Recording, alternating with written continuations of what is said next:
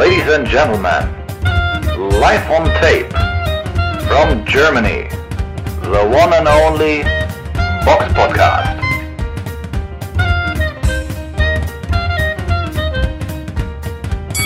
Hallo und herzlich willkommen zum Box Podcast, Ausgabe 449. Es ist der 17.12.2023, 17 der dritte Advent und hallo Samira. Hallo Robert. Und ähm, du hörst dich immer noch ein bisschen nasal an. Direkt zum Einsteigen, so, du, du klingst Wie? komisch. Nee, Ja. hab nur nasal gesagt, ohne Wertung. Ja, Wie ich geht's dir? Es geht mir ehrlich, gesagt- ich bin jetzt seit zwei Wochen dauerverrotzt. Es geht mir so auf den Keks. Ich wär, also gefühlt werde ich gar nicht mehr gesund dieses Jahr. Ja, das ähm, bei mir ist auch immer noch aus dem Hals. Also bei dir ist die Nase, bei mir ist der Hals. Das geht auch irgendwie nicht so wirklich weg. So 100 Prozent. Aber ich hoffe mal, dass wir bald mal komplett fit hab- hier sind. Aber ich glaube, wir sind da nicht die Einzigen. Ich habe irgendwie in den Nachrichten gelesen, irgendwie, dass über zwischen 8 und 10 Millionen Deutschen momentan an Atemwegserkrankungen leiden. Ja, Diesen, diesen Winter, das muss wohl sehr hartnäckig sein. Ich weiß nicht, vielleicht können ja mal unsere Hörer uns auch was äh, in die Kommentare schreiben, ob ihr, ob ihr momentan auch so davon geplagt seid, äh, von der Rotzeritis. ja. Und ja, naja, ich hoffe, Also- dass auf jeden Fall gute Besserung an alle, denen es Ja. auch nicht so gut geht. Das Wetter ist ja aber auch momentan prädestiniert dafür. Es ist immer so ein leichtes Schwanken zwischen 0 und 8 Grad. Da kannst du natürlich auch, also hier jedenfalls in Solingen, ich weiß nicht, wie, das, wie es bei dir in Berlin ist.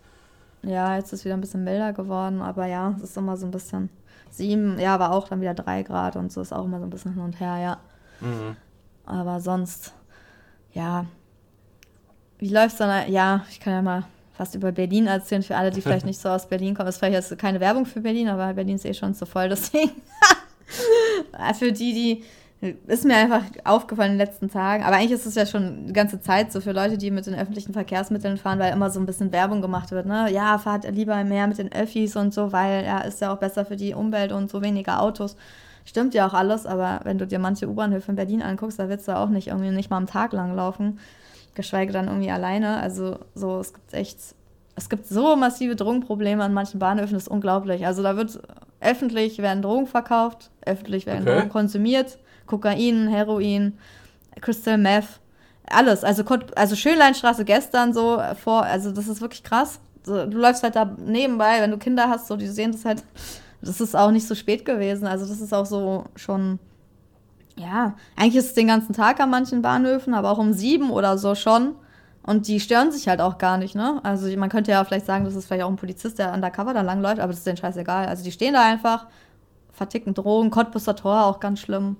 So, dann läufst du hier in der Nähe auch irgendwie in der Nähe von Clubs da Richtung Kreuzberg rum, ey, ey, Süße, willst du was kaufen und so. Es kam auch irgendwie in den letzten Tagen auch so, es war auch noch nicht spät, also auch erst irgendwie so acht. Es ist echt extrem, also wirklich Kreuzberg, Neukölln, auch Hermannplatz, so eine ganze Gruppe von sechs Junkies, die da sitzen, also es ist wirklich, also Klingt- wirklich übertrieben. Auch Leopoldplatz ist ja auch die Crystal Meth Hölle, so, da sind Also die, so die viele alle Orte, Crystal wie du da gerade nennst, Ja. das, scheint ja alle, das scheint ja alles nicht gerade sehr zentral gelegen zu sein. Also Doch. in, Düssel in Düsseldorf hast du es eigentlich relativ zentriert rund um den Hauptbahnhof. Ja, das Aber- sagt man so. Aber in Berlin ist ja, früher war das ja der Zoologische Garten, da war das ja auch so ein bisschen, ne? Drogenprobleme ähm, gab es da. Aber seitdem es den Hauptbahnhof gibt, ist das, hat sich, das, ist da halt nicht. Weil der ist halt neu, der ist auch nicht, der ist auch, der wird halt mehr bewacht und der ist auch nicht so gemütlich, auch nicht so warm, der ist auch ziemlich kalt eigentlich. Also es ist auch nicht so, dass du da lange Stunden bist, weil irgendwie ist es einfach mit Beton und es ist einfach gar nicht warm. Und die U-Bahnhöfe sind halt viel wärmer.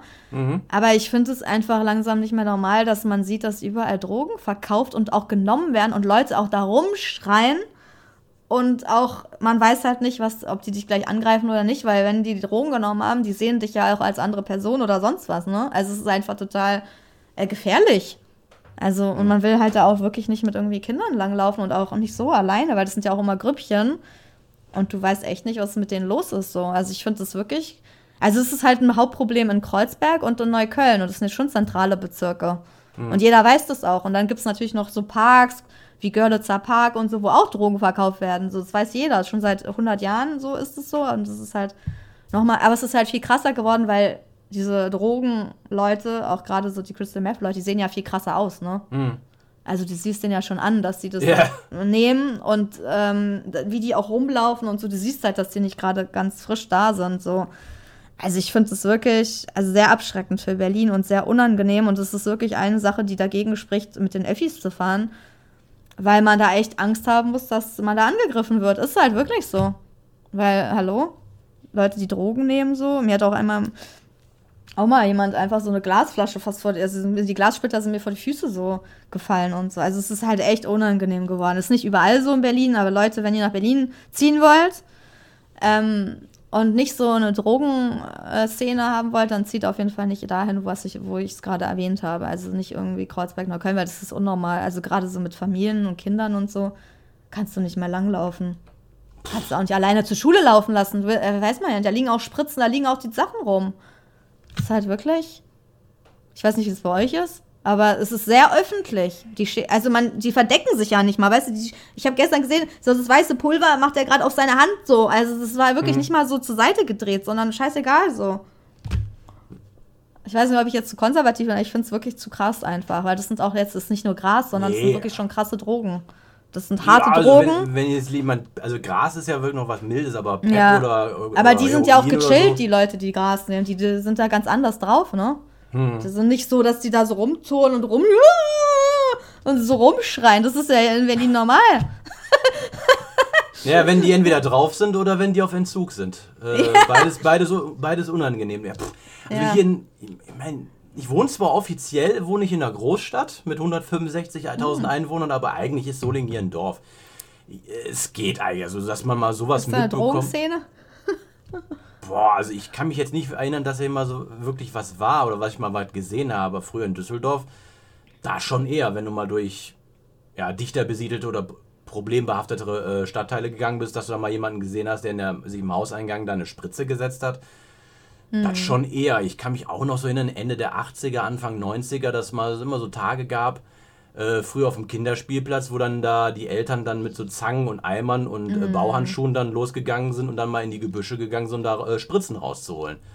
Da kann ich aber, mich auch noch dran erinnern. Aber, aber so krass in den U-Bahnhöfen und so. Also ich finde das, nee, das extrem krass. Also ich weiß nicht, ich war jetzt natürlich auch in anderen großen Städten, aber so, also so krass, klar, Hamburg ist auch extrem, aber das ist natürlich auch am Busbahnhof eher, das ist dann eher so draußen und oben. Aber mhm. auch um den Bahnhof, um den Hauptbahnhof rum, das ist auch extrem krass. Aber so in Düsseldorf, ja, weiß ich, Köln, erinnere ich mich nicht so krass dran, dass es da so viele Stationen gibt, dass du schon aus der U-Bahn, wenn du da nur vorbeifährst, die ganzen Drogenopfer siehst. So. Also die da ja. wirklich stehen, gerade so was heiß machen, ihr Heroin kochen und es komplett normal ist irgendwie in Berlin. Löff, ist halt wirklich, ja, wirklich, das siehst du da. Das ist unnormal. Aber naja, okay, also das ist auf jeden Fall so für Leute, ja, also das muss man echt mal kritisch anmerken, weil ist, geht langsam, es ist wirklich, man denkt, hier sind irgendwie alle Drogen erlaubt, wenn man so durch Berlin, durch manche Bezirke läuft. Und ich glaube nicht, dass die Polizei das nicht weiß, weil eigentlich das weiß jeder, der hier wohnt. Die machen halt nichts. So, die sind da auch nicht präsent oder so, ne? Das ist auch so zur Sicherheit wenigstens, aber naja. Ich glaube auch die Polizei in Berlin, nach allem, was ich so gehört habe, ist sowieso mit sehr vielem überfordert. Ja, wahrscheinlich wird auch keiner mehr Polizist, weil keiner Bock auf sowas hat, ne? Aber eigentlich, wenn du, ne, ich finde es schon, wenn du eine Fahrkarte kaufst, dafür einen Beitrag zahlst, dann solltest du das Recht haben, sicher von einem Ort zum anderen zu kommen, ohne durch so eine Sachen belästigt zu werden. Weißt du, ich weiß es nicht. Ich, äh, so ja. ordinäre Sachen, wie einfach mal nicht von Junkies angegriffen zu werden ja, oder belästigt oder zu werden. halt auch belästigt oder dass du an denen vorbeilaufen musst, dass du das einfach siehst. Ich finde, selbst wenn das kostenlos wäre, ich finde, ich sollte man sowas nicht haben. In anderen Ländern gibt es das ja auch nicht. Ich meine, in Bangkok und so viel besseres Bahnsystem als in Deutschland. Finde ich. Ja, ich glaube, aber in Deutschland haben wir auch einfach in den letzten 50 Jahren sehr viel von Substanz gelebt und nicht wirklich mehr investiert. Ich glaube, auch ja. das ist das Problem.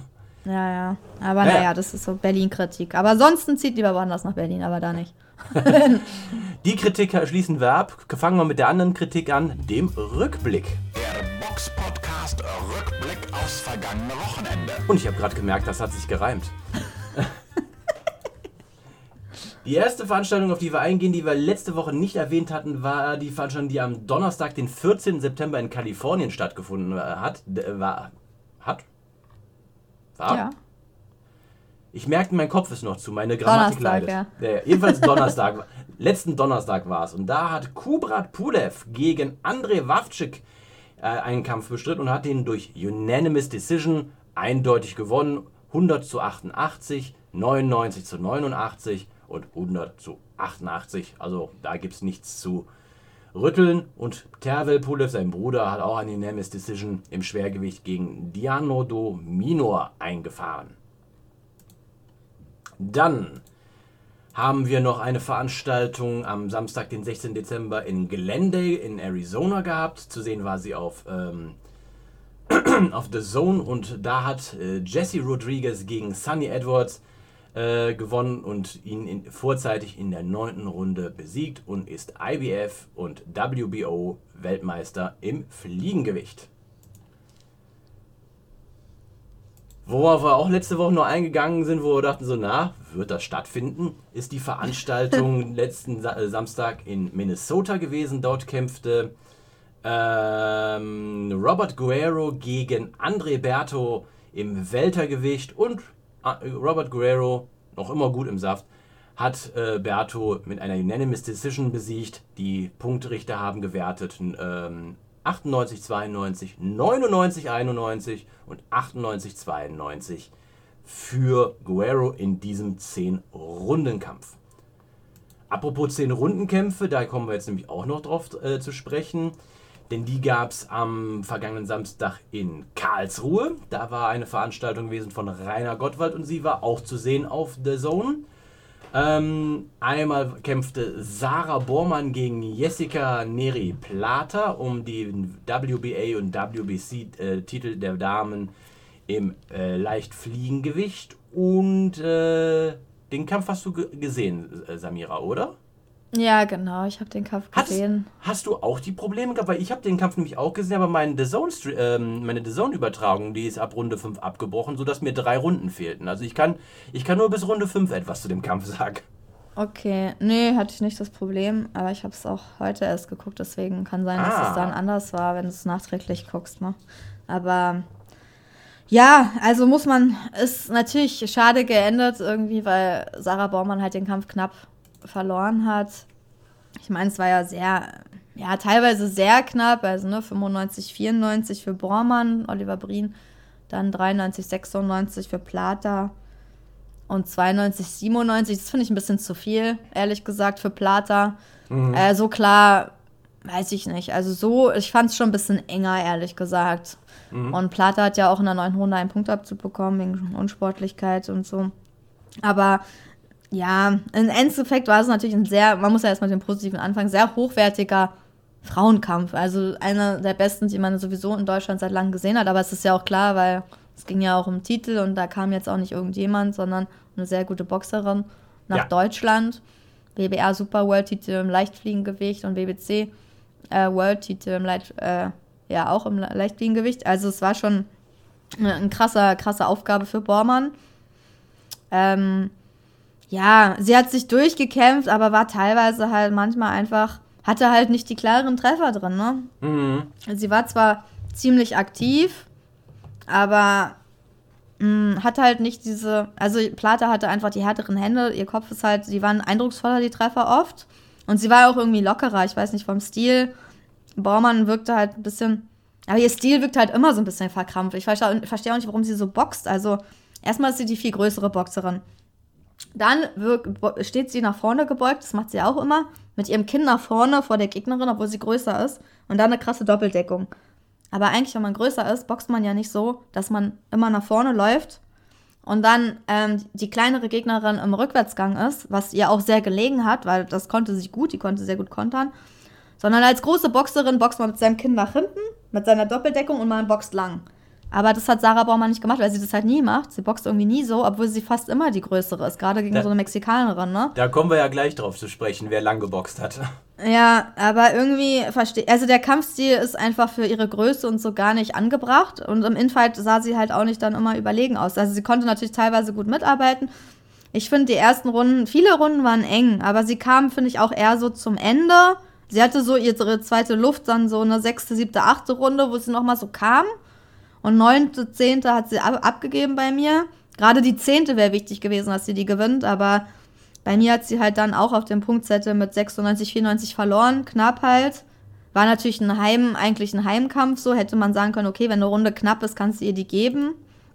Aber war jetzt auch sehr, ja, sagen wir mal so, ich bin damit einverstanden, dass Plata an dem Abend die bessere Boxerin war, aber es lag halt in der Luft. Baumann hätte diesen Kampf gewinnen können, aber sie hätte anders boxen müssen. Also ich verstehe nicht, warum sie da diesen Infight sucht, warum sie da so nach vorne geht und nicht die kleinere Boxerin einfach kommen lässt und dann lang mit dem Jab boxt.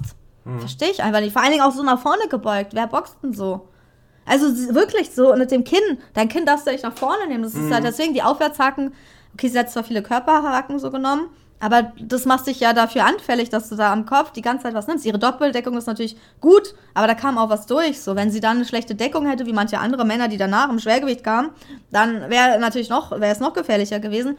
Aber sie sollte ihren Stil ein bisschen ändern, weil irgendwie, ähm, wenn sie lang geboxt hätte, wäre sie viel besser durchgekommen. Also es wäre viel be ein besserer Kampf gewesen. Aber natürlich, sie hat auch zwei Monate sich erst auf den Kampf perfekt vorbereitet. Dann hat sie keine mexikanischen ähm, Frauen oder Gegnerinnen auf hohem Niveau, mit denen sie immer trainieren kann und so. Ich glaube, für sie war das krass, ähm, war das schwer, sich auf so eine Gegnerin vorzubereiten. Aber ich finde es einfach so schade, weil sie hätte es auch gewinnen können. Es war halt extrem knapp. Also ich mhm. weiß nicht, wie du das gesehen hast, aber. Ich kann es nicht genau sagen, weil mir also das, was du gesehen hast. Fünf, fünfte, sechste, siebte fehlen mir, ja. Ja, aber die ersten jetzt zum Beispiel, was. Auch, also da gefiel mir auf jeden Fall ihre Aktivität. Das muss ja, man schon sagen. Aber du hast natürlich ja. recht, die Aktivität, die war definitiv bei ihr. Ja. Aber in, ist ja wie bei Shukri Altai gewesen. Ja. Er war auch viel aktiver, aber da, da ging auch halt viel auf die Deckung. Um, ja. Von daher, aber ich sag mal so über die Aktivität, das muss man ihr schon lassen, so, sie, sie ist ja jetzt auch immer am Plater dran geblieben, das muss man schon ja. sagen. Also das, was ich gesehen habe, denke ich, ist die Split Decision wie du ja schon sagst, auch es lag in der Luft, denke ich, gerechtfertigt. Aber so vom Kampfstil, hat sie dir da gefallen? Sie hätte lockerer sein können. Ja, ne, ein bisschen, aber es wirkt auch so verkrampft, wenn du so stehst irgendwie. Also es wirkt halt. Ja, mit die, sie hat auch so einen leichten Katzenbuckel dabei gehabt. Ja, genau. Ich glaube, das ist auch ungesund eigentlich so zu stehen. Aber die Plata wirkte halt von Anfang an komplett locker. Die hat natürlich auch mehr Kampferfahrung, darf man auch nicht vergessen. Ich meine, mhm. die hat ja mehr Kämpfe, ne? Sarah Baumann hat jetzt irgendwie 17 vor dem Kampf 17 gegen 29,2, das ist halt schon ein Unterschied. Aber die hat halt ihre Kombination Aufwärtshaken, Körper, Kopf, die hat halt viel lockerer mhm. so gebockt. Und boah, man, so, man sieht halt, dass die das echt verkrampft dann macht und merkt, wenn sie, wenn mhm. sie halt nicht so, wenn es nicht ihr Kampf ist, dass sie dann so mhm. versucht mit Kraft das zu machen. Aber eigentlich mhm. hatte Plata trotzdem die härteren Hände drin. Also da mhm. fehlt auch ein bisschen Kraft. Mhm. Das war halt extrem schade, aber natürlich hat sie einen klasse Kampf mhm. gemacht. Man muss natürlich trotz aller Kritik, wir, die Kritik ist gerade auf sehr hohem Niveau, weil sie ist natürlich trotzdem eine exzellente Boxerin. Die, vielleicht die beste, die wir in Deutschland haben, weiß ich nicht, aber eine der besten auf jeden Fall. Aber ähm, es ist halt so schade, weil man ärgert sich, weil es lag so in der Luft. Sie hätte diesen Kampf halt gewinnen können. Es war, sie wurde ja nicht vorgeführt oder so. Es war so Nein. knapp. Sie hätte in manchen Runden einfach noch ein bisschen mehr machen müssen. Also sechste, siebte, achte hat mir am besten gefallen. Die zweite kann man ja auch noch geben so. Aber sie hätte einfach ihre Reichweite aus, ausspielen müssen, weil das hat sie ja, lange Arme, aber sie geht mhm. immer in den Infight und das ist einfach nicht klug, so gegen so eine Mexikanerin so zu boxen. Mhm. Also, ja, weil das ist einfach, sie, sie wiegt halt weniger. Also sie hat eigentlich dann mehr Power, weil sie ist größer, sie ist ja dann auch irgendwie dünner, die Mexikanerin ist kleiner, das heißt, sie hat eh mehr Power in den Schlägen. Meistens ist es so. Und das ist dann, ja, es ist so schade. Aber naja, trotzdem ein sehr hochwertiger Kampf. Ähm, hoffentlich ähm, macht sie weiter. Hoffentlich wird sie mehr noch unterstützt, dass sie sich mehr aufs Boxen fokussieren kann, weil nur zwei Monate sich da vorzubereiten und sonst ganz normal zu arbeiten, ist halt auch nicht gerade so das Beste, was man machen kann. Ne? Eigentlich mhm. müsste sie mal ein Jahr nach Mexiko gehen und da so in so ein Gym gehen. Ich glaube, da würde sie wie so eine Granate wieder zurückkommen. Das wäre eigentlich so, ne? In der Gewichtsklasse so ein bisschen. Verkehrt wäre das nicht. Also wenn sie da ein paar Sponsoren finden würden, ja. denke ich, wäre das eine gute Sache, dass man mal sie da für ein paar Monate da in Mexiko mal in so einem Gym mal zurücklässt. Ja, das wäre natürlich für sie krass. Aber natürlich trotzdem herzlichen Glückwunsch zum grandiosen Kampf so. Aber es, ja, es ist halt, es sollte nicht sein. Sie war an dem Abend nicht die Stärkere. Sie hat sich halt da auch so mhm. dann im Interview so gezeigt, dass sie halt nicht fand, anscheinend, dass sie den Kampf gewonnen hat. Hat sich zumindest nicht so angehört. Naja, kommen wir mal zu den schweren Jungs. Genau. Daniel Dietz gegen Felix Langenberg. Wir hatten mein uns Gott, ja, haben wir uns geirrt in der Prognose. Ja, ja, also zuerst so die ersten vier Runden dachte ich so, oh, das dauert nicht mehr lang. Und dann habe ich gedacht so, okay, das kann ja. noch dauern. Und dann so in der ja. zehnten Runde, ach komm jetzt. Aber es kam nicht. Ähm, nee, auch so, dass wir dachten, dass das ein enger Kampf wird. Also es war ja gar ja. nicht, null, null Prozent eng, null. Nee. Nee, muss man halt vielleicht direkt mal Spoiler-Alarm zu Anfang. Daniel Dietz hat gegen Felix Langenberg einen, und das muss man ja mal wirklich sagen, absolut lockeren Punktsieg eingefahren. Ja. Muss Also, man wirklich sagen. Das, das hätte ich jetzt A vom Dietz, der sonst immer nur so eine Runde oder so in der, in, im Ring stand, der, A, erstmal hätte ich das nicht gedacht, dass der Mhm. die zehn Runden so lang locker, lang durchboxen Mhm. kann. Also auch, mir hat für einen Mann seiner Größe und seine, seine Beinarbeit gut gefallen. Da sollte ich, also man muss jetzt natürlich sagen, das ist jetzt deutsches Niveau gewesen. Das war jetzt nicht Ja, ja, irgendwie klar. international oder so. Nee, nee. Ähm, aber ich finde, das war eine, erstmal von den beiden her eine gute Ansetzung, so vom Ranking.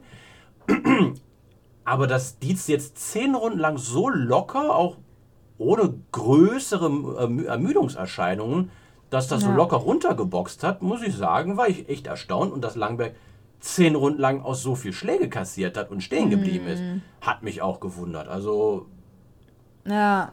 Also offiziell war es natürlich schon ein europäischer Kampf, weil es ja, Ja. um IBF European-Titel und IBO European-Titel ging, aber natürlich war das jetzt, ja, also den EBU-Europameistertitel hält ja Agit Kabayel und ähm, ich glaube, alle, die den Kampf so gesehen haben, können das ganz gut einordnen, dass, sagen wir mal so, wir reden jetzt einfach mal von deutschen Boxern im Schwergewicht auf deutschem Niveau und ähm, Felix Langenbert hat, hat da wirklich keine Werbung für sich gemacht. Also weiß ich nicht, ich fand das ziemlich krass.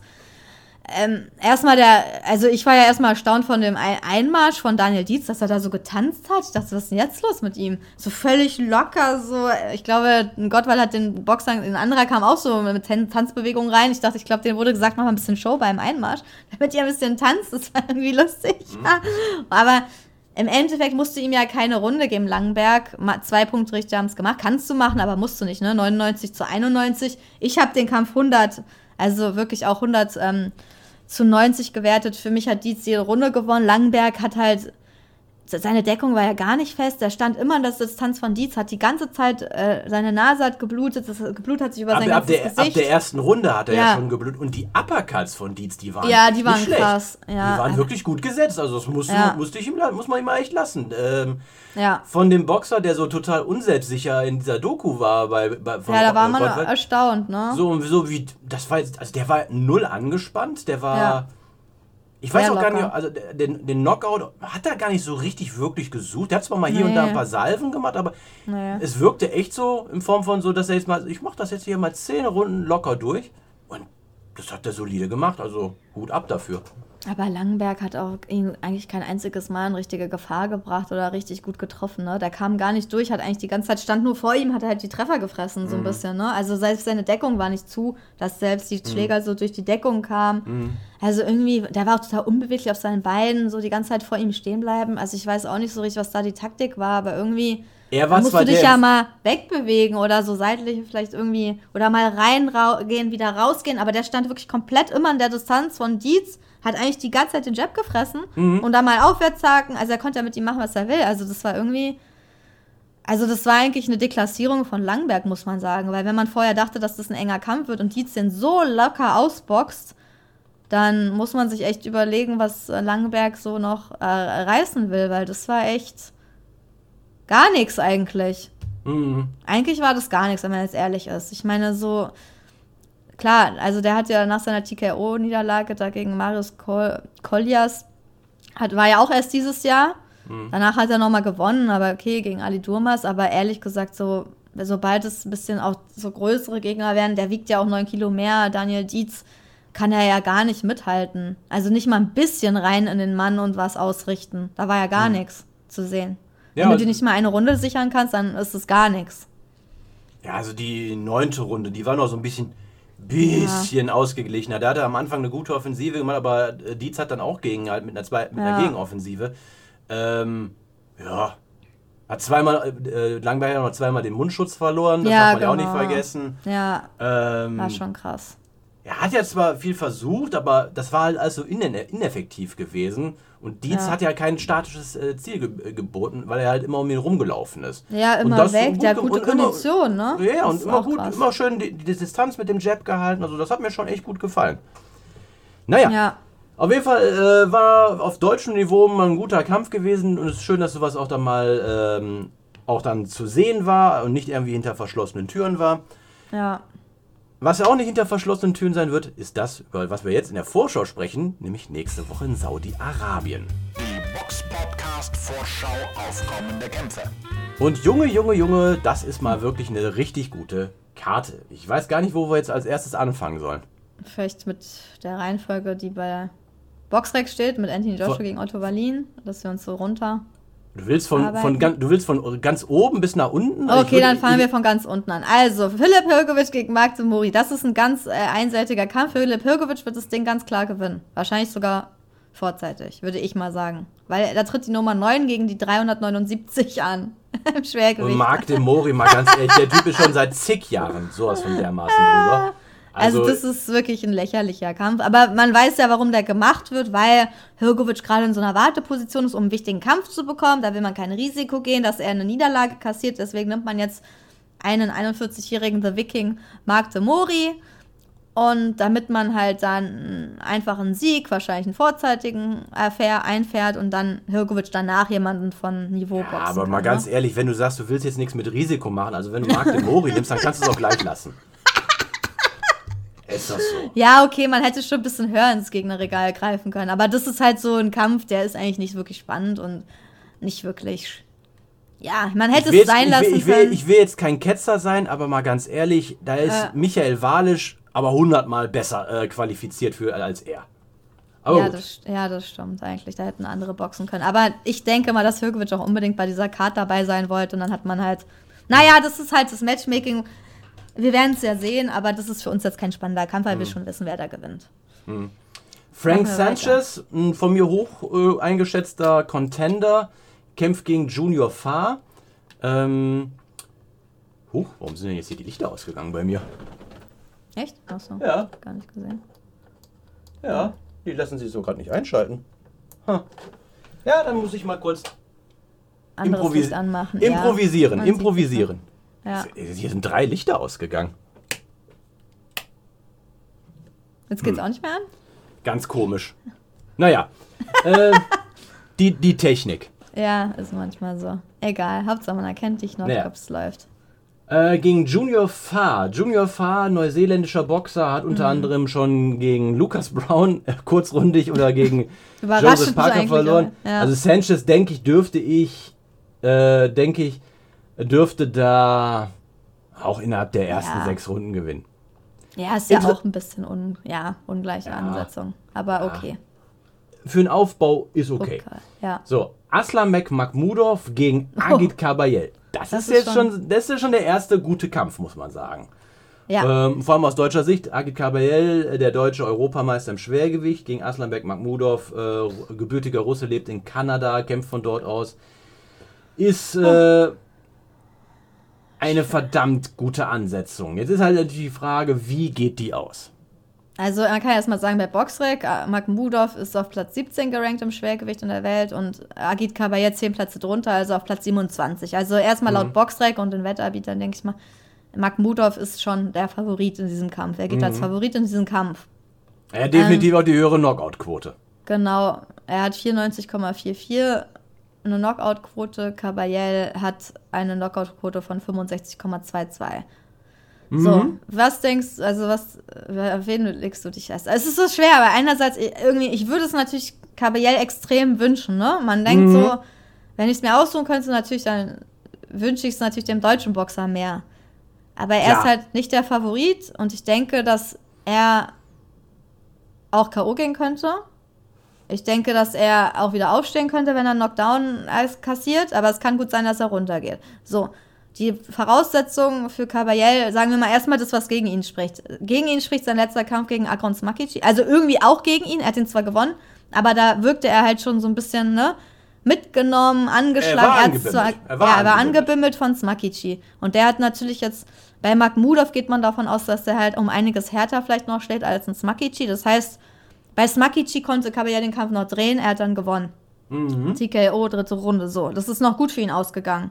Er war auch der Heimboxer. Jetzt ist er halt nicht der Heimboxer. Der Mann schlägt härter. Wenn er was kassiert, kann es gut sein, dass der Kampf vorbei ist. Aber okay, das ist halt im Schwergewicht so. Das ist ja auch keine Schande, das Mhm. ist ein starker Mann. Wenn es nach Punkten geht, ich finde eigentlich ist Gabriel so der variable, beweglicher Boxer. Also, find, mir Definitiv. gefällt er eigentlich natürlich besser. Also Und das muss auch der so Gameplan sein. Das muss auch der Gameplan sein. Dass er sich viel bewegt. Ne? Die Frage Ja. ist halt, die Schlagen, die Treffer von Makhmudov sind die beeindruckender. Dann wird wahrscheinlich Kabayel viel mehr machen, aber die Schläge von Makhmudov sind wahrscheinlich die beeindruckenderen Treffer und die härteren. dann wird es auch schwer, nach Punkten da zu gewinnen, ne? Also ich, ich weiß es nicht. Ich finde es halt, also ich finde es halt schwer. Also er ist nicht der Heimbox, das darf man nicht vergessen. ne? Wenn die Mhm. Runde eng ist, wird sie wahrscheinlich nicht an Caballel gehen. Das heißt, er muss schon echt, Ja, aber Viel tanzen. Mudorf ist auch nicht der Heimboxer. Äh, in dem Sinne. ja, stimmt eigentlich. Ist Also- nicht aber also- schon eher, Sagen wir mal oder? so, den Saudis ist, kannst du am Endeffekt egal sein, egal, wer, da, ne? wer da gewinnt. Hauptsache, äh, die machen da, äh, kriegen da gute Promo mit. Ich denke mal, also wenn jetzt der Gameplan, denke ich jetzt für Caballel, Ja. wird sein, variabel viel über, über Bewegungen zu machen, kein statisches Ziel bieten. Ähm, ich weiß nicht, wie viel er gerade wiegt, was da jetzt im Training gemacht worden ist, da hat man jetzt nicht allzu viel mitbekommen. Ähm, also wenn er es schafft, sich Magmudov, der ja auch nochmal einen ganzen Ticken größer ist als er, sich auch gut auf Distanz zu halten, nicht allzu oft getroffen zu werden, ist da schon die Möglichkeit drin. Aber ich gebe dir natürlich auch recht, Magmudov hat die deutlich besseren Gegner im Rekord auch gehabt. Er ist der Favorit bei den Wettanbietern. Ich vermute also auch daher, auf, äh, ich tippe da auch auf einen Sieg von Magmudov, auch wenn ich es mir natürlich für Caballel wünschen würde. Also, ja, also es ist halt, ja, 6 cm ist nicht schwer. Klar, Kamakmudov ist halt so sehr steifer Boxer, aber der macht halt alles mit Kraft. Das heißt, wenn der vor dir steht, dich ein, ein, auf dich einhämmert mit seinen Schlägen, ist es halt sehr schwer, da keins abzubekommen, keinen Ja, wenn Schlag der trifft, trifft der er hart richtig. ist. Ja, dann ist es halt wirklich, ich weiß nicht, ob man da stehen bleibt, ehrlich. Ich weiß da überhaupt nicht, ob da jemand stehen bleibt. Manche stehen halt wieder auf, viele gehen ja runter, aber auch ein, ja, Takam, glaube ich, war ja auch ähm, in Runde 1 und 7 gegen ihn unten. Der Kampf ging dann trotzdem über Runde 10, also es ist nicht unwahrscheinlich. Ich meine, Michael Wallisch, da war der Kampf in Runde 1 vorbei. Das brauchen wir jetzt nicht mit Agit Kabayel so vergleichen, aber trotzdem, Nein. also wenn da dich was trifft, dann ist es halt vorbei. Ja, Pavel Su ist auch nix. Also er hat natürlich jetzt auch nicht so, der hat viele geboxt dann, als die auch nicht mehr gut waren. Also muss man sagen, Ja, okay, das stimmt auch. Erkan Tepa, seine Karriere 2021 war auch schon nicht mehr auf der nicht mehr der beste Erkan Tepa, den es gab. Samuel Peter 19, 2019. Also der Ka Kampfrekord ist auch nicht so krass. Ja, okay, hast du recht, hast du recht. Hast wenn man recht. jetzt richtig guckt. Der einzige wirklich ist Carlos, Carlos Takam, den er besiegt hat, der Beste. Den hat er zweimal unten, aber der Kampf ging trotzdem über die Runden. Ich meine, das würde ich Caballel auch zutrauen, dass er da über die Runden dann geht. Ja, Ah, schwierig. Also es ist halt so, ich, die, sagen wir mal so, der härtere Puncher ist wahrscheinlich Mahmudov. Die Chance, sich zu entziehen, ist, ist sehr schwer. Caballel kann das Ding nur über die Runden gewinnen.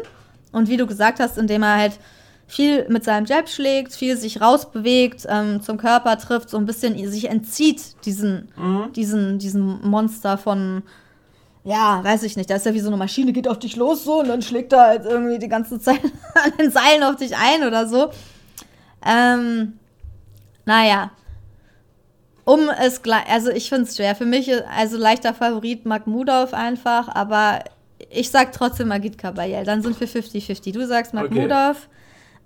Er ist natürlich eigentlich der Favorit, aber ich denke, ich gehe einfach mit Kabayel, weil ich hoffe, dass er gewinnt. Sei mir ja so. ich, Ich, ich, hoffe es ja auch. Ich hoffe es ja auch. Aber von der Wahrscheinlichkeitsrechnung gehe ich gerade mit Magmudov. Ja. Auch wenn ich mir natürlich wünsche, dass Caballel es ist. ja, wir wünschen uns das ja alle, aber ich glaube, es wird wir- wirklich sein schwerster Kampf und ähm, das wird sein Kinn auf jeden Fall testen. Mehr als Makichi. das und das stimmt ist wohl. natürlich, ähm, weil sich da zwölf Runden zu entziehen, ist, glaube ich, ähm, unwahrscheinlich, dass man das schafft, ohne was Hartes abzukriegen. Aber wir wünschen Caballel und seinem Team alles Gute. Vielleicht haut er ihn noch K.O. und überrascht uns und alle anderen auch. Vielleicht haut Caballel auch Magmudov um, wer weiß. Wenn Magmudov es gerade nicht sieht, auch wenn er immer so wirkt. Ne? Magmudov ist ja so, der kriegt was ab. Du denkst, der ist so ein Monster, der merkt das gar nicht. Der ist so, der ist wie so, der ist wie der Terminator so ein bisschen. Der läuft so, Ja. der kriegt da was ab, so, der geht da einfach weiter, so als hätte er gar nichts kassiert. Und dann macht er immer so komische Zuckungen, der hat, irgend, der hat irgendwas. Der macht immer so.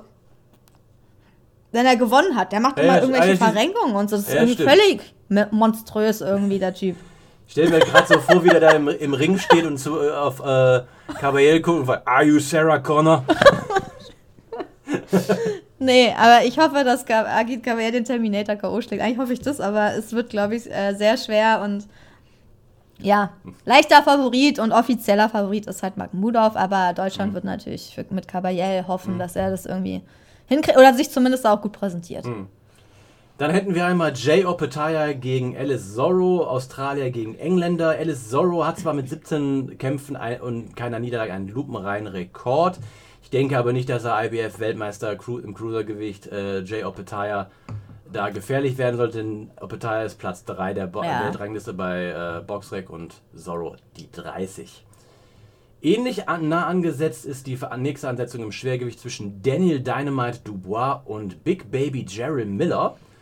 Das ist eine interessante Ansetzung, weil Miller ja eigentlich mal vor fünf Jahren, like wer sich noch dran erinnert, äh, mal damals gegen Anthony Joshua um die Weltmeisterschaft boxen sollte. Und dann hat das ja ein gewisser Anthony, äh, Anthony, ein gewisser äh, Andy Ruiz gemacht. So, Miller ist dann danach, war war ja des Dopings überführt, mehrfach überfordert, äh, überfor ähm, überfordert ähm, Überführt. Über, überführt worden ist. Äh, ein bisschen so in der Versenkung verschwunden, hat jetzt ein paar Kämpfe wieder bestritten. Ist jetzt bei Boxrec auf 26, aber ich denke, Dubois sollte das Ding, auch wenn er jetzt seinen letzten Kampf gegen Alexander Usyk, vorzeitig ja. verloren hat. Ich denke, Miller ist nicht mehr so gut in Form, wie er es vor fünf Jahren war. Der hat zwar immer noch eine Menge Masse, aber Boah, der wog immer viel zu viel. Das ist echt. ja gut, die hatte er aber im, der wog immer super Ja. viel, aber vor fünf, sechs Jahren hat er das aber auch noch mit einer unheimlichen Geschwindigkeit bewegt. Das Ja. tut er jetzt nicht mehr, als der dagegen, äh, als er dagegen den Lukas Brown das letzte Mal geboxt hat. Mhm. Puh, also da habe ich auch gedacht, so, ob der Ring das aushält mit dem Gewicht der beiden. Mit 151,1 Kilo. Also Dubois ist schon der, Ja, ja, der Favorit in diesem Kampf. Und der, ich meine, der wiegt echt so maximal 110, 109. Letztes Mal gegen Usyk war er noch leichter, weil klar, gegen Usyk 105. Ich denke mal, der geht so auch mit 109, 110 in den Kampf. Aber der wird, also der ist schon der Favorit, dass er das macht. denke ich auch. Dann hätten wir einmal noch Dimitri Bivol, Weltmeister der, der WBA im Halbschwergewicht und Alvarez-Bezwinger. Der kämpft äh, gegen Lyndon Arthur um, und zusätzlich auch noch um den IBO-Titel im Halbschwergewicht. Ja, Arthur hat eine Niederlage, ist die, aktuell die Weltrangliste in der Weltrangliste auf Platz ähm, 13. 13. Seine Niederlage hat er 2021 gegen Anthony Yard gehabt.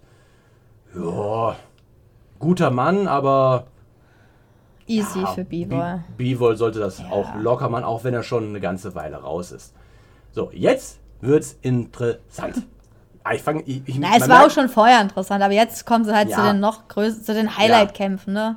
Ey, man merkt schon, ich fange schon wieder an, in diesem äh, Thomas Gottschalk-Duktus zu sprechen. Ah, hier, guck, der Dionte Wilder boxt da gegen den Joseph Parker, mein Lieber. Das ist auf jeden Fall auch eine andere gute Ansetzung. Ja. Beides Boxer, die jetzt schon, ich würde schon sagen, ihre beste Zeit hinter sich haben, aber Deontay Wilder, man weiß da jetzt nicht ganz genau, wie gut ist er, weil nach seinen zwei Was? heftigen Niederlagen gegen äh, Tyson Fury hat er lange nicht geboxt, dann einmal kurzrundig äh, Helenius weggenockt mit seiner, muss man ja schon sagen, immensen Schlagkraft und danach dann wieder nicht geboxt. Man weiß also nicht so ganz genau, was hat er noch im Tank. Und bei Joseph Parker, seit seiner Niederlage gegen, ähm, gegen, ah, meine Nase. Gegen Joe Joyce, ne? Gegen, jo gegen Joe 2020. Joyce hat er jetzt auch nichts besonders Großes geboxt. Jack Massey, es war zwar ein Drei-Sterne-Kampf und Simon Keen auch, aber alles jetzt keine Boxer, die mir jetzt ehrlich gesagt was sagen. Ja.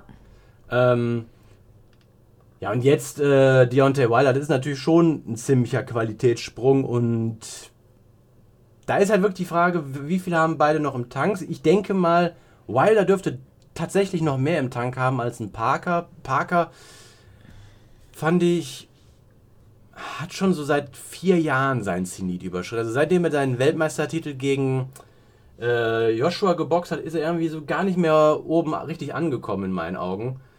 Äh, auch die Kämpfe gegen Chisora, die waren auch so mit Hängen und Würgen und Chisora war da auch schon lange drüber. Also ich gehe da einem vorzeitigen Sieg von Wilder innerhalb der ersten sechs Runden aus.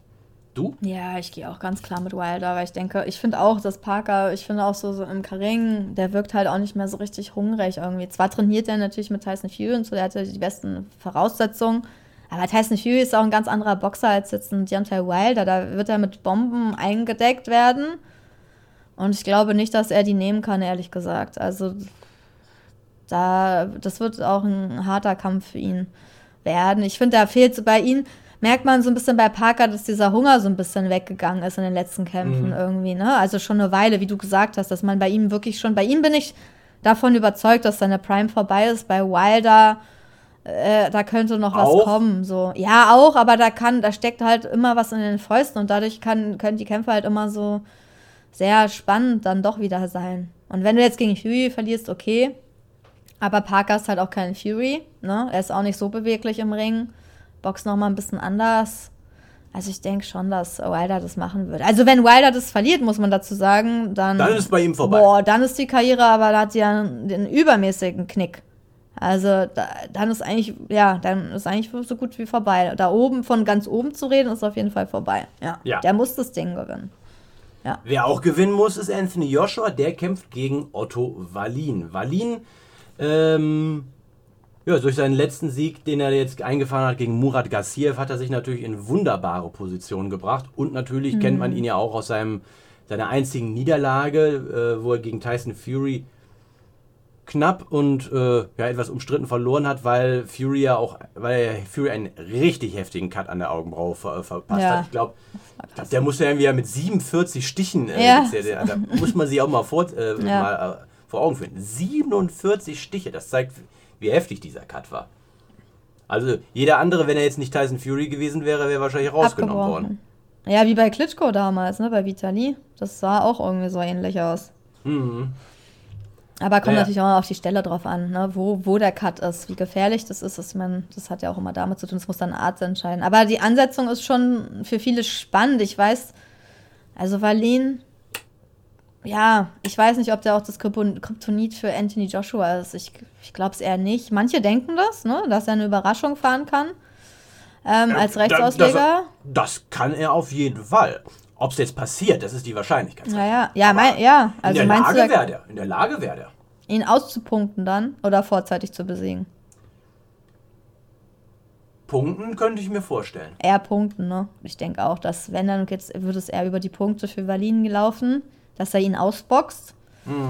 Ähm, Hinzu äh, kommt halt ja seine auch, K.O.-Quote ist ja nicht so 53,85 Prozent. Das Nee. ist halt sehr gering eigentlich, ne, im aber die, Schwergewicht. aber die Frage ist halt, wie kommt er, wenn er Druck macht mit Joshua, und das mag Joshua nicht, wie kommt er Ja. damit klar? Und du darfst auch nicht vergessen, Ben Davidson ist ja jetzt der Trainer von Joshua.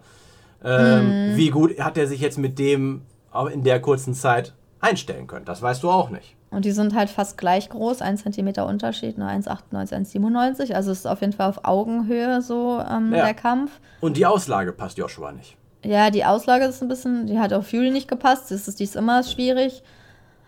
Ja, weiß ich nicht. Also, ja, also ehrlich gesagt, ich sehe da Joshua als, für mich ist der der klare Favorit, aber ich kann verstehen, dass viele Otto Wallin da einiges zutrauen, weil er uns auch schon so oft überrascht hat und auch gegen sehr gute Leute sehr gut aussah im Ring, wie gegen Fury zum Beispiel. Ne? Der hat, und Gassiev, da dachte man auch nicht, dass er den besiegt. Dachte man auch, so was ist denn jetzt los? Aber äh, schafft er es auch gegen Joshua? Das ist so die Frage. Ne? Also er, klar, er kann es, er hat es drauf technisch. Und der ist echt ein sehr gut ausgebildeter Boxer. Von seiner Technik, Größe, hat keine Angst und so. Aber ich gehe dann trotzdem mit Joshua, weil der einfach auch ein bisschen mehr Power noch mitbringt. Ja, das auf jeden Fall. Ich meine, er ist auch der bessere Boxer, keine Frage. Aber die Frage, bei Joshua weißt du halt nie, was macht Ja. die Psyche. Das ist der, der, der Ja. Dreh- und Engelpunkt. Wenn die Psyche bei, bei ihm nicht sitzt, dann passt das nicht. Du erinnerst dich an den Joshua, der gegen äh, Klitschko da durch ein Gewitter gegangen ist und guck Ja. dir dann den, den Joshua an, der im zweiten Kampf äh, gegen Lewis Ruiz. Ja, da richtig, ja, ich will nicht sagen ängstlich, aber schon ein bisschen mit sehr, sehr viel Vorsicht äh, rum, rumgelaufen ist und bei den kleinsten Berührungen schon so ein bisschen in äh, Verteidigungsmodus gegangen ist. Ja, aber okay, den letzten Kampf gegen Hel- Helenius ist ja auch so ein bisschen so eine Art. Klar, Valin ist noch talentierter und jünger und frischer so, aber auch ein sehr großer Mann und so. Ich meine, den hat er auch in der siebten Runde durch K.O. bezwungen. Deswegen würde ich mal sagen, dass eigentlich so die Gegnerwahl gar nicht schlecht ist. Von Robert Helenius zu Otto Valin ist halt eine Steigerung so, aber die Größe und der Typ so beweglicher, aber ja, ist schon gar nicht schlecht gewählt. Also es auf jeden Fall hat der Kampf Spannung, aber ich würde trotzdem dazu ge- übergehen, dass Joshua schon der klare Favorit ist. Also es ist schon so 70-30, würde ich sagen. Ich weiß nicht, was du sagst, aber Ja, ähnlicher Bereich, 65, 35. ja, irgendwie so. Aber es wäre natürlich grandios, wenn Otto Wallin das eigentlich macht, weil damit keiner rechnet. Das wäre natürlich, Ja. da hätte er sich von ganz nach ganz oben geboxt. Das ist natürlich, das wäre wie so ein, ja, so ein Traum ne, im Schwergewicht. Das ist halt unmöglich. Und wir sind gespannt, wie sich Wallin da schlägt, weil der, er hat eigentlich nichts zu verlieren. Alle erwarten total viel von Joshua. Ne? Und Wallin, der kann da eigentlich eher locker in den Kampf gehen. Ja, ich meine, im Endeffekt sind alle Boxer, die bei Boxrec auf links gelistet sind, auch Ja, die Favoriten. Ich wünsche es mir natürlich für jeden Einzelnen, dass äh, natürlich äh, der Nicht-Favorit gewinnt. Aber das ist bei mir immer so Mhm. generell immer der Außenseiter. Da, da freue ich mich am meisten drüber. Okay, ja. Wir, okay. haben je, wir haben jetzt unsere äh, Prognosen gegeben. Jetzt seid ihr dran. Schreibt mal uns in die Kommentare, wie eure Prognosen sind zu der, der Veranstaltung in Saudi-Arabien. Das würde uns nämlich interessieren. Ja. So können wir nämlich mal so ein kleines Wettspiel wie früher in den Kommentarspalten bei Boxen.de mal machen. Nur, dass wir das jetzt bei uns machen. Da bin ich aber gespannt, wie, da die, wie eure Prognosen Wer dann sind. recht hat. Weil nachher schicken uns ja oft Leute, sagen, ja, ich habe ja gewusst, dass der und der gewinnt. Ne? Schicken uns ja, Ja, manchmal das Leute. zählt nicht. Das zählt nicht. Nee, das kann ja jeder sagen. Eben, ja, ja, Außer wir, weil wir uns vorher festlegen müssen. Aber ich meine, man muss es schon vor dem Kampf seine Prognose abgeben. Nicht Genau. danach. Genau, so ist es, weil ich kann das auch bauen. Ja, klar, ich wusste immer, dass Lyndon Arthur Bivol kurzrundig wegknocken wird. Natürlich. War doch klar, dass Agit Kabayel Makhmudov in Runde 6 K.O. schlägt mit einem Aufwärtshaken. War doch klar. Hallo, Robert? Das war von Genau, hat er klar. fünf Runden lang vorbereitet. Deswegen, Natürlich. äh, ja, nachher ist immer alles klar. Deswegen, Leute, vorher, Und natürlich, vorher. natürlich ist auch klar, dass Mark Demorin den Hörgewitsch in der ersten Runde mit dem Leberhaken rausnimmt, weil der halt auch kleiner ist und besser an den Körper drankommt. Ja, natürlich. genau. Ja. Also Leute, Hosen runterlassen, Prognosen schreiben und vor den Kämpfen bitte. Und danach könnt ihr dann auch euch feiern lassen, wenn ihr recht hattet, aber Mhm. Ihr könnt auch noch, wenn ihr, wenn ihr was auf euch haltet, schreibt die Prognose rein, wie geht der Kampf aus und warum. ja. Dann, äh, also das, da, da bin ich mal wirklich gespannt. Das, auch die, die alten Helden bei Facebook dürfen das gerne tun.